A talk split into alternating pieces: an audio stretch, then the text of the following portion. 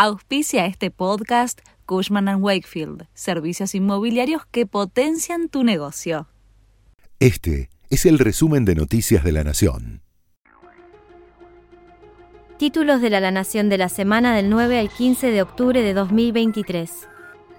La justicia ordenó detener a Chocolate Rigó y avanzar con el peritaje del celular del puntero del PJ, investigado por cobrar con 48 tarjetas de débito el sueldo de otras personas contratadas en la Cámara de Diputados bonaerense. Sin embargo, la policía allanó varios lugares en busca del sospechoso, entre ellos su vivienda en La Plata, pero no lo pudo encontrar. Asimismo, el juez Federico Atencio dispuso que el 20 de octubre se realizará la apertura del celular de Rigó, lo que puede dar una pista de quiénes eran sus jefes y a quienes enviaba el dinero que cobraba de los empleados de la legislatura, algunos de los cuales ni sabían que lo eran.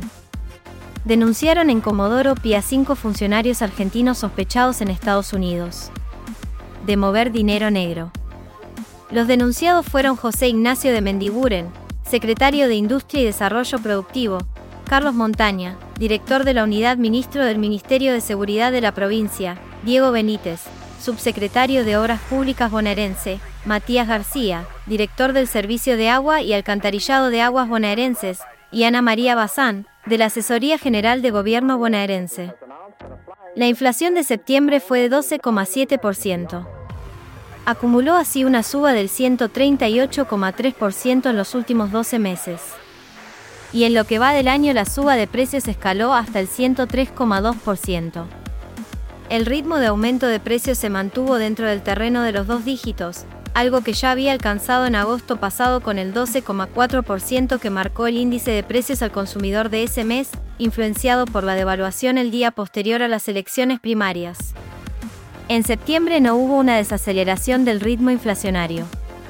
El último informe semanal de precios del Ministerio de Economía, que realiza el viceministro Gabriel Rubinstein, había marcado, con una metodología y fuentes de datos distintos al IPC de INDEC, el noveno mes del año tendría una inflación de 7,4%. Con el nuevo dato de inflación el Banco Central definirá si habrá un reajuste de la tasa de interés de los plazos fijos para que el rendimiento de los depósitos no quede en terreno negativo. En una semana en la que se lo acusó de incentivar una corrida bancaria, esto dijo el candidato Javier Milei, tras conocerse el número de inflación. A mí me preguntan, ¿usted haría un depósito? No. ¿Usted se quedaría en pesos? No. A mí me gustaría que los chantas, esos que son que ofician de economistas de un lado y del otro, ellos sí se quedarían en pesos, si renovarían en pesos, o sea, no lo haría ninguno, ¿me comprendés? Mm. ¿Y por qué le quieren recomendar a los argentinos quedarse en pesos? ¿Para qué? ¿Para estafarlos con el impuesto inflacionario? No puede ser esto, Eduardo. O sea, el cuestionamiento era porque yo había dicho la verdad. Decir, yo no sé si estamos claros en el nivel de locura. O sea, el problema es, no, pero Milei dijo la verdad, eso no se puede hacer. ¿Cómo me digo? O sea, ¿qué quieren que le mienta? Patricia Bullrich rechazó la propuesta de Sergio Massa para que los candidatos se sometan a un psicotécnico antes del balotaje. Dijo que debe dudar de su propia capacidad. El mensaje del titular de la cartera económica y candidato a presidente de Unión por la Patria apuntaba contra el libertario Javier Milei, después de que el líder de la Libertad Avanza dijera que el peso era excremento y recomendara a los ahorristas no renovar los plazos fijos en esa moneda. Por su parte, Milley, el apuntado de los cuestionamientos de masa, calificó esa iniciativa como un lindo desafío, ya que habiendo trabajado en varias empresas privadas estos testeos son recurrentes, son parte del ingreso laboral, cosa que los que están en política no han dado, sostuvo el líder de la Libertad Avanza. Eh, no me parece una buena idea porque, digamos, está bien que para una, un trabajo te pidan esto, pero la constitución nuestra dice que eh, cualquier ciudadano puede ser presidente de la nación. Eh, ¿Deberíamos cambiar la constitución para un examen psicológico? Bueno, que se lo haga él, porque dudarás de su propia capacidad psicotécnica. Cada vez dice que algunos quizás no, no podrían aprobarlo. Bueno, esas son chicanas políticas, digamos, puede ser que haya personas eh, con más racionalidad, otras con menos racionalidad.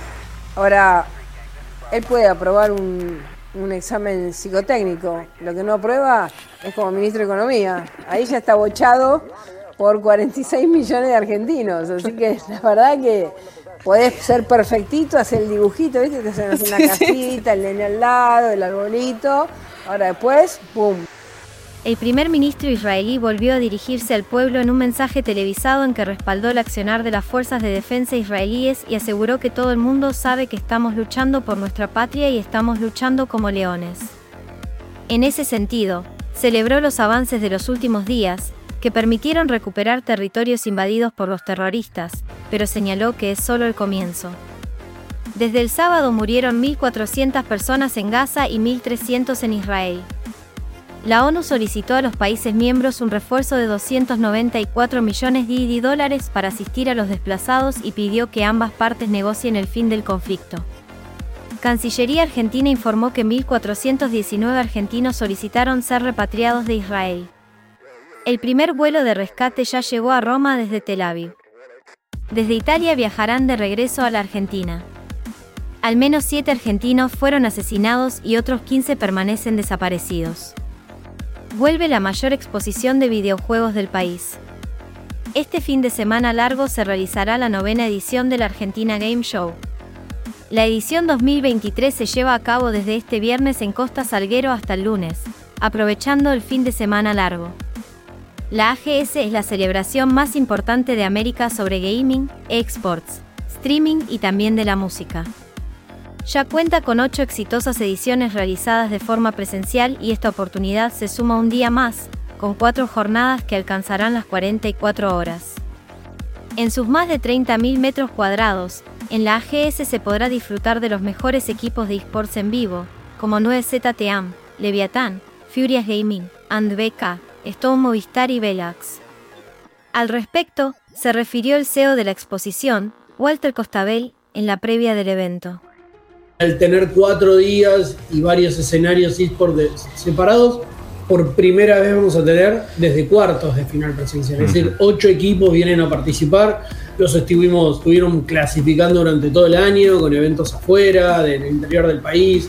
O sea, fue todo un, gran, un gran torneo gigante de, de League of Legends, de Counter-Strike, de de Valorant que ahora nos permite tener ocho equipos disputando presencialmente y que la gente los pueda disfrutar viéndolos en un escenario, ¿no? Eso está, está buenísimo y, obviamente encima nos cayó, tuvimos la suerte de que vamos a hacer el primer torneo presencial en el mundo de Counter-Strike 2, o sea, el juego recién salido, nuevo, y el primer torneo oficial que, se hace en el mundo que, que, van a estar los equipos ahí presenciales, es AGS fue pura suerte, pero bueno, contentos también por eso. Este sábado a las 12 del mediodía los Pumas se medirán con Gales por los cuartos de final del Mundial de Rugby Francia 2023. Será la tercera vez que se enfrenten en su historia. En las dos anteriores ganó Gales. Si los Pumas son victoriosos pasarán a semifinales y enfrentarán al ganador del duelo entre Irlanda y los Owelel Blacks. Esto decía el histórico Felipe Contempomi en la antesala del partido crucial el, juego del pie de Gales es solo una parte de, lo peligroso que son. Eh, también tienen una muy buena defensa, tienen buenas formaciones fijas. Entonces nosotros nuestro plan primero está más focalizado en no tanto cómo parar a ellos, sino cómo hacer que ellos nos paren a nosotros.